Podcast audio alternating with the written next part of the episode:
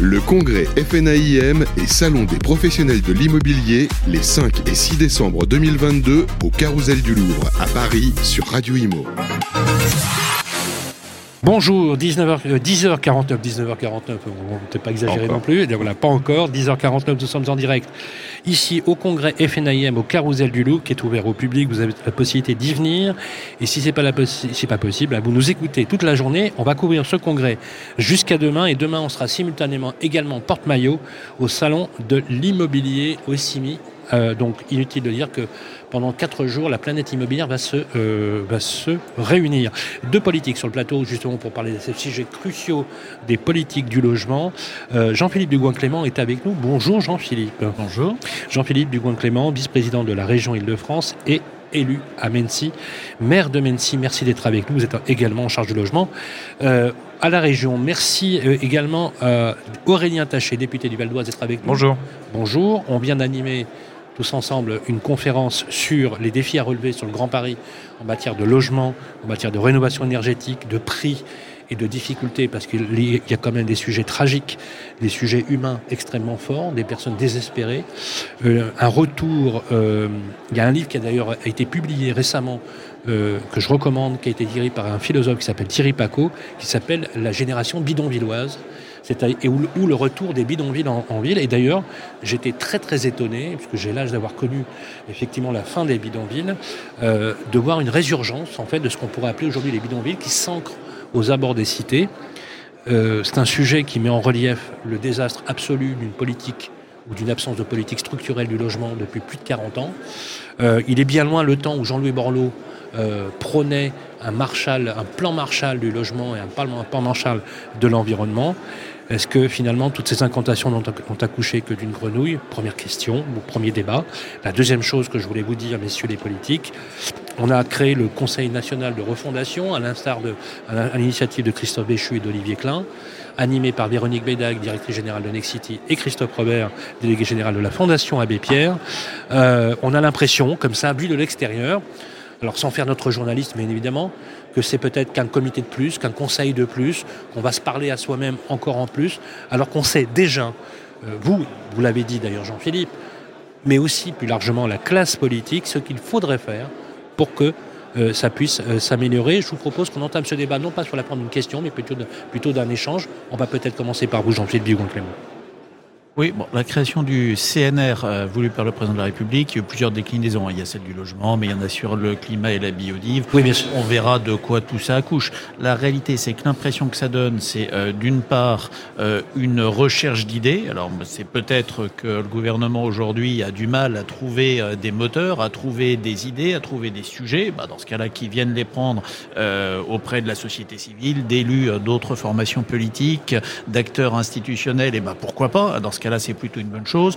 Et puis la deuxième chose, je ne veux pas faire de procès d'intention, ça en verra dans quelques mois. Souvent, quand vous avez ce type de concertation, ça peut être au moment où vous arrêtez une décision de dire bon, on a concerté avant. Et auquel cas, c'est un outil d'habillage euh, pour une décision qui peut déjà être prise ou en tout cas qui peut être des fois décorrélée de ce qui sera décidé.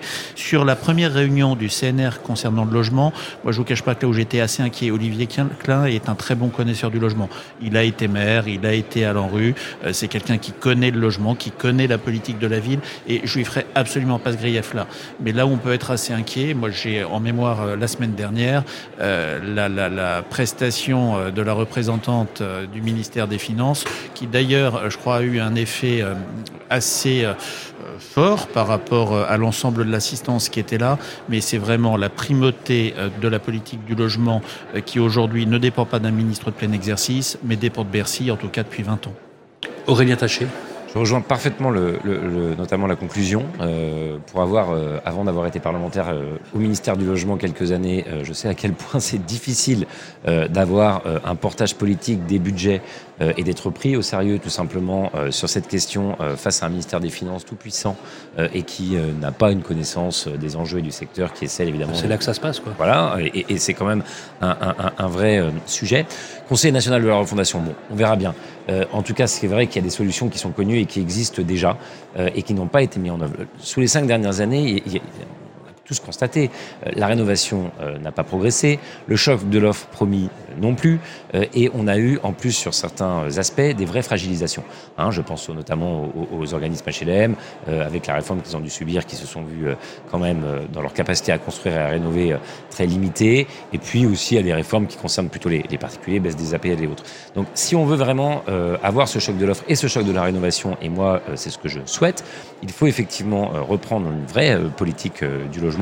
Il faut donc redonner aux maires des raisons de s'investir dans la construction. On peut y mettre ensuite nombre de critères, hein, ça c'est une chose. Mais aujourd'hui, il n'y a plus de politique de soutien aux maires bâtisseurs.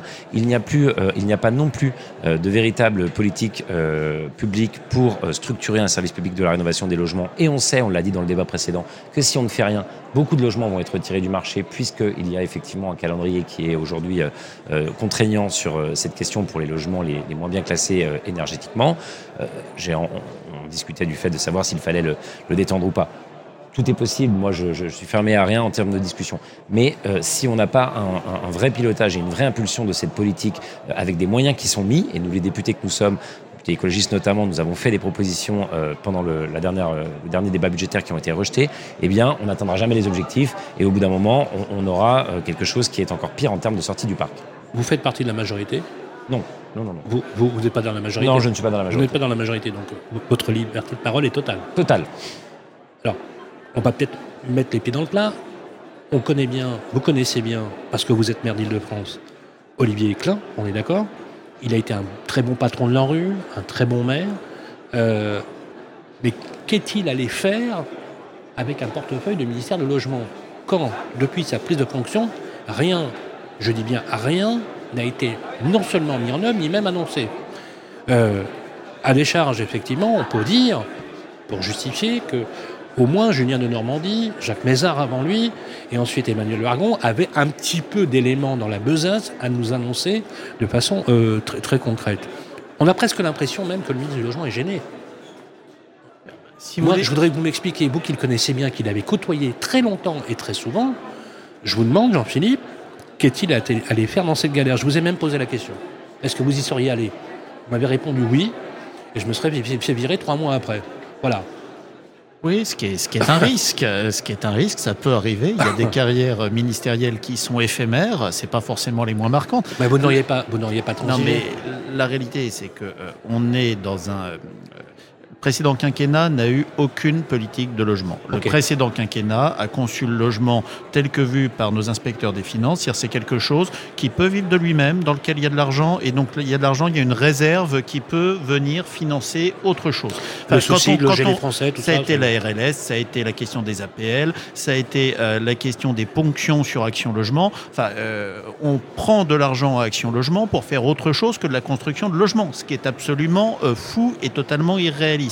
Euh, bon, la réalité euh, de, de, euh, d'Olivier euh, Klein, c'est qu'aujourd'hui, il est tenu à un devoir de solidarité gouvernementale, dans le cadre duquel on lui a demandé depuis six mois euh, de continuer à ponctionner Action Logement, euh, de d'avancer sur la fin du Pinel qui aujourd'hui n'est pas remplacé. On peut penser ce qu'on veut du Pinel, être pour ou contre, mais ça fait partie des dispositifs Ah, qui clair. historiquement, avec des variantes, chaque ministre a laissé son nom, mais a permis de soutenir la création du logement. Et ce que j'espère pour lui, c'est que dans les mois qui viennent, il arrivera euh, à pousser les feux, à marquer quelques curseurs pour n'être pas qu'un exécutant de Bercy. Sinon, très honnêtement, être ministre du logement, ça ne sert à rien. Est-ce qu'il aura les marges de manœuvre? Est-ce qu'il osera? Est-ce qu'il pourra les prendre? Ça, j'en sais rien. C'est l'avenir qui le dira. Je C'est l'espère. très- C'est c'est très clair. Effectivement, on peut, on peut se poser la question. Il n'y a rien de négatif hein, dans ce que je dis.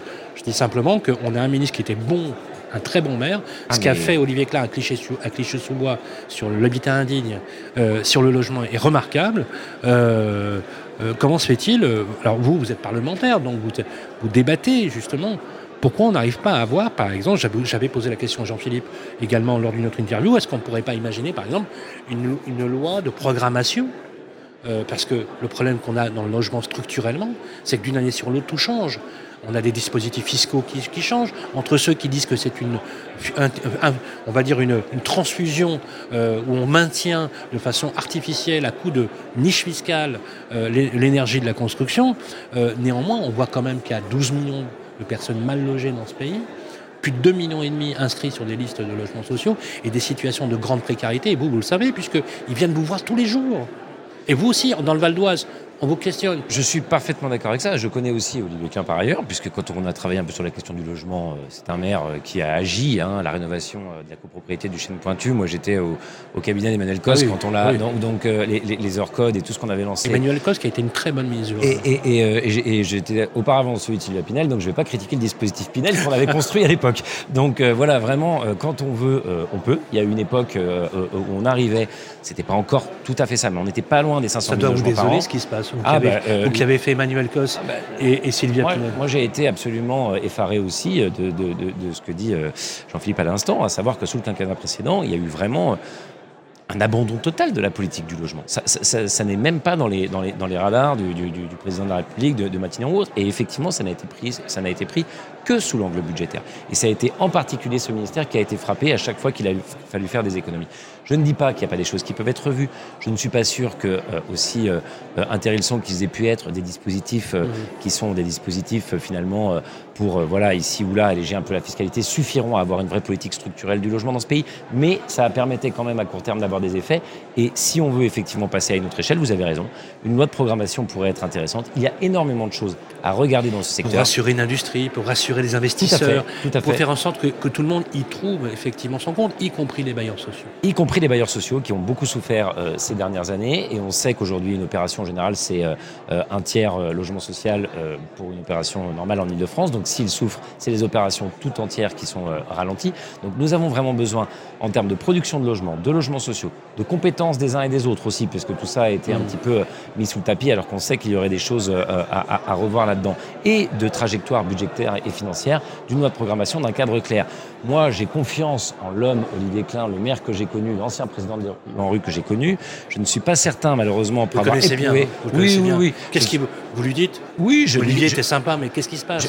je, lui dis euh, courage parce que vraiment, euh, vu comme c'est parti et vu euh, le bilan des cinq dernières années, ça va être très très dur de faire entendre à ce gouvernement et, et notamment à ce président de la République qu'une politique du logement est utile. dire à Olivier Klein, ministre du logement, qu'il n'a absolument aucune marge de manœuvre et que de toute façon, le vrai ministre du Logement, euh, bah, c'est le ministre de l'économie, quoi, c'est Bercy.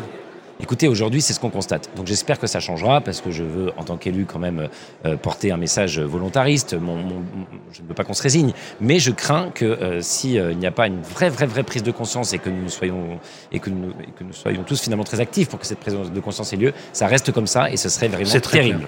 Pourquoi le, pourquoi en ce moment effectivement, alors moi j'aime bien, alors j'aime beaucoup l'idée. Effectivement, ça serait quand même terriblement cynique. Ce que vous dites, en fait, tout à l'heure quand je vous écoutais sur le CNR, vous avez dit, bon, c'est peut-être aussi un habillage politique pour quelque chose qui a déjà été décidé. C'est ça que vous dites. Hein en quelque sorte. Non, mais ce genre de euh, grand voilà. ce genre de grand messe, c'est aussi un certain nombre, dans un certain nombre de cas, euh, l'occasion ou l'habillage pour faire passer telle ou telle réforme. Moi, je ne sais pas ce qui peut être prévu ou pas. C'est aussi un moyen, c'est aussi un moyen, des fois, pour euh, un gouvernement qui peut être à sec, à court d'idées, à court de, de, carburant, bah, d'aller piocher ailleurs et d'aller piocher celle des autres.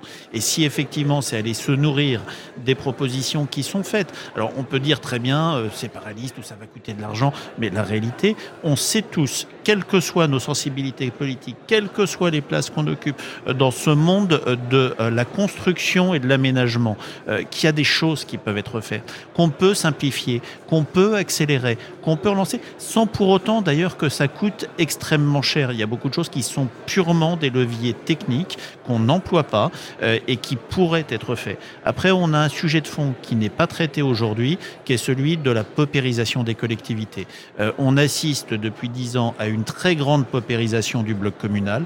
La crise énergétique qui arrive euh, peut mettre en situation de faillite ou de quasi-faillite le bloc communal.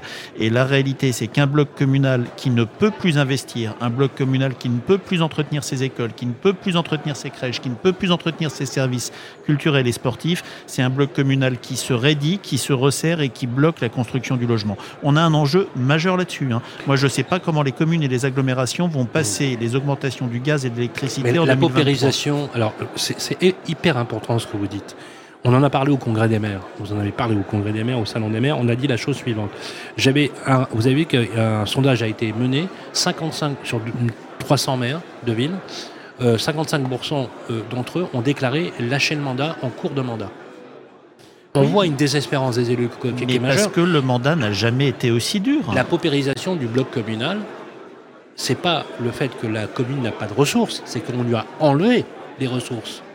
Oui, puis que vous avez un niveau de ressources. Qu'est-ce qu'on a enlevé aux communes? Mais ça a été l'effondrement des dotations de- aux collectivités dans ce pays depuis 10 ans. Ça a été la suppression de la taxe d'habitation, qui était un plus pour le pouvoir d'achat des Français, mais une erreur politiquement, puisqu'elle n'a pas été compensée, qu'on a délié le fait d'accueillir de nouveaux habitants euh, du, du Oui, fait d'avoir des que dit le recettes. gouvernement, c'est compensation à l'euro près. mais Oui, mais la réalité, c'est qu'il n'y a pas de garantie euh, sur l'avenir. On est en train de faire la même chose avec la CVAE. Quel intérêt pour un maire, quand on dit qu'on veut réindustrialiser, d'accepter une usine Céveso de pharmaceutique sur son territoire quand il touchera plus de finances dessus Aucun intérêt. Donc la réalité, c'est qu'aujourd'hui, on a un bloc communal qui est extrêmement fragilisé qui est sur l'os et qui va devoir faire face à des augmentations de dépenses captives sur l'électricité et sur le gaz absolument colossales. Et l'un des sujets qu'on va avoir sur ce bloc communal, c'est les collectivités locales, c'est 70% de l'investissement public dans ce pays. Au sein de ces 70%, c'est le bloc communal qui représente la majeure partie de cet investissement. Et on a un double risque, c'est d'avoir un bloc communal qui n'investisse plus parce qu'il ne pourra plus le faire, parce qu'il va être obligé de réduire des services en fonctionnement, c'est-à-dire de licencier des agents, il va être obligé d'augmenter des impôts. Et donc quand vous faites ça, eh bien déjà vous investissez moins. Quand vous investissez moins, vous n'êtes plus dans une logique d'accompagnement du développement, mais plutôt dans une logique de réduction de vos services publics. Et quand vous investissez moins et que vous n'accompagnez plus le développement, eh bien vous réduisez, vous bloquez sur les permis de construire ou sur l'acte de construire. Et si on n'a pas compris ça, on n'a rien compris. C'est catastrophique. Mais écoutez, je, Non, mais c'est je- catastrophique. je, je suis. Parce que c'est euh, vrai que les sondages euh, plaident en votre faveur, enfin plaident en votre faveur, que euh, sont, sont corrèlent ce que vos, vos propos. On, on a interrogé des maires de toutes les, les- les- de toutes les villes. Alors, outre les inégalités euh, territoriales, c'est désespérant. Je suis d'accord. Quand On vous avez euh, finalement euh, un État qui a depuis longtemps s'est désengagé des aides à la pierre pour euh, construire du logement social, qui maintenant se désengage aussi des dispositifs de soutien à l'investissement locatif, on en parlait à l'instant sur le Pinel, Et n'aide pas non plus les communautés, les et, élus locaux. et- et qui abandonne aussi les collectivités locales, qui étaient celles qui à la limite pouvaient un peu pallier sur l'investissement, on a une situation qui va être très difficile. Je le disais tout à l'heure dans notre débat. Moi, à Cergy, je vois encore des, des- des programmes se faire, mais quand le- la, la commune ne peut plus derrière euh, le nombre de places d'écoles, de crèches suffisantes au bas des logements, que- qu'est-ce qui se passe? On, a finalement euh, quelque chose qui, euh, est rejeté par, euh, par, les Français. Donc il faut absolument pouvoir réfléchir à cette question de, manière globale. Nous avons besoin de redonner des capacités d'investissement à nos collectivités locales. Nous avons besoin aussi d'encourager celles qui veulent mener des politiques de construction volontaristes. Et nous avons besoin d'investir dans la rénovation des logements.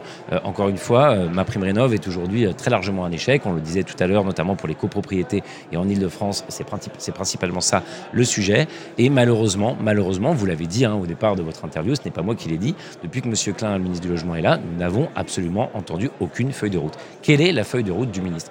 Comment nous, parlementaires, élus locaux, régionaux, pouvons-nous travailler avec lui et quels sont les objectifs et les leviers qui lui ont été donnés? Pour l'instant, à cette question, il n'y a pas de réponse. Dernière question, je sais que votre temps est compté. On est sur, vous l'a- vous l'avez dit tout à l'heure, c'est c'est vraiment, euh, moi qui vais dans, le- dans les villes toutes les semaines, euh, je peux vous dire que c'est- désespérant. Il va y avoir un, choc énergétique terrible et on le voit bien dans la reddition des charges. Je vous donne juste un chiffre.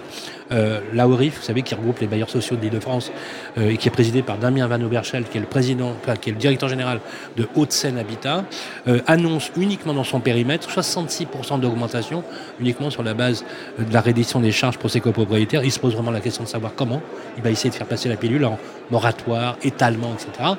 Alors que déjà, les Français étaient à l'os, pour reprendre nos propos, sur des sujets d'augmentation importants. Là, vous avez abordé le sujet majeur de l'ARLS, qui à mon sens a été une erreur majeure, bien évidemment. Euh, une dernière question, qui est plutôt, encore une fois, un constat sur l'énergie et sur les difficultés à venir, surtout que là, on voit que depuis quelques jours, le climat devient vraiment hivernal, et que là, du coup, il y a vraiment de nature à s'inquiéter. Position de l'élu local et position de la région sur ce sujet Non, mais moi je crois, on paye, on paye euh, depuis euh, une vingtaine d'années l'absence de politique énergétique dans ce pays. On peut être pro ou anti-nucléaire, on peut être pro ou anti-ENR. La Oui, oui. réalité, c'est qu'on n'a pas avancé clairement sur une feuille de route pour se euh, doter des moyens de garder une indépendance énergétique. On a vécu comme on des l'a jamais cigales. été, on l'a jamais mais- été en France? Non, on a eu une politique énergétique très forte dans les années 70-80, qu'on construit euh, le parc nucléaire français, qu'on construit l'indépendance euh, énergétique française. Et puis depuis 20 ans, on vit comme des cigales, très clairement. On achetait du gaz russe peu cher pour faire tourner des centrales à gaz et lisser les pics euh, de, de besoins de consommation énergétique en hiver. On l'a plus et du coup, on ne s'en sort plus. Aujourd'hui, on est dans une situation de crise où, quelles que soient les solutions qu'on enclenche, c'est des solutions à plusieurs années. Un EPR, c'est 10 ans s'il n'y a pas de retard de travaux pour qu'il soit livré. Relancer de l'éolien, du photo de l'hydrogène, de la géothermie de manière massive. C'est des projets, les premiers sortiront à deux ou trois ans euh, si on simplifie les règles et qu'il n'y a pas de difficulté de recours majeur. Donc on est sur aujourd'hui gérer une urgence lié à une impréparation. Moi, je pense qu'on a deux choses qu'il faut que le gouvernement ait le courage de faire aujourd'hui. Un, c'est d'aller euh, vers un blocage de prix d'une certaine manière. Et l'autre chose, c'est de décorréler euh, l'indexation du prix de l'électricité sur le gaz. Parce qu'autant sur le gaz, on est face à une véritable pénurie, autant aujourd'hui sur l'électricité, on a des problèmes liés à des pics, mais on a une partie de la hausse de l'électricité qui est totalement artificielle du fait de cette indexation des prix. Euh, des pays européens comme le Portugal ou l'Espagne ont réussi à partiellement euh, décorréler euh, cette indexation électricité-gaz, c'est quelque chose qu'on doit absolument faire. Moi, quand je vous écoute, ça me paraît la règle du bon sens absolu. Aurélien Taché. On peut faire effectivement un certain nombre de choses en matière de politique énergétique. Moi, je suis tout à fait d'accord avec l'idée de, blocage des prix. Si on revient un petit peu sur euh, votre question juste avant, effectivement, qu'on soit pour ou contre le nucléaire, de toute façon, la construction de nouveaux EPR, c'est pas avant euh, dix 10 ans, c'est même euh, très ambitieux. nous sommes le seul pays qui n'atteignions pas notre objectif de développement en matière d'énergie renouvelable. Alors ça tombe bien. Cet après-midi à l'Assemblée nationale va arriver la loi sur les énergies renouvelables. Je suis un député écologiste, donc vous vous doutez que euh, je vais regarder cela de près. Nous pourrions même être en soutien du gouvernement, alors que je vous ai dit que je suis dans l'opposition, mais sur cette question, il y a une telle urgence pour les Français à avoir finalement euh, de nouvelles énergies que nous pourrions soutenir. Mais attention, si on, se contente simplement euh, d'agir sur les procédures d'autorisation et que derrière, dans l'année prochaine, dans la loi de programmation de l'énergie, il n'y a pas les investissements qui sont faits pour pouvoir développer les projets, ça ne servira à rien. C'est comme sur la question du logement. Et encore sur la question du logement, euh, la, la, question des autorisations elle-même n'a jamais vraiment été traitée. La loi Elan est passée complètement à côté. Donc à un moment, soit on se met vraiment au travail sur cette question finalement euh, d'une politique du logement et d'une politique énergétique digne de ce nom et les Français vont pouvoir supporter le choc, ou alors, ou alors, on va leur expliquer qu'on fait des coupes d'électricité, que les loyers vont continuer à augmenter, que l'accession à la propriété s'est terminée dans ce pays, et je ne suis pas sûr que ça leur convienne. C'est très clair, ça sera à suivre avec beaucoup de vigilance et avec vos interventions effectivement pour faire bouger les lignes. Merci euh, Jean-Philippe Dugoin-Clément, toujours un plaisir de vous avoir sur le plateau. Vice-président de la région Île-de-France en charge du logement, également maire de Mency. Merci, Merci à vous. Aurélien Taché, député du Val d'Oise. On continue ici nos programmes au congrès FNIM édition 2022. Le congrès FNAIM et Salon des professionnels de l'immobilier les 5 et 6 décembre 2022 au Carousel du Louvre à Paris sur Radio Imo.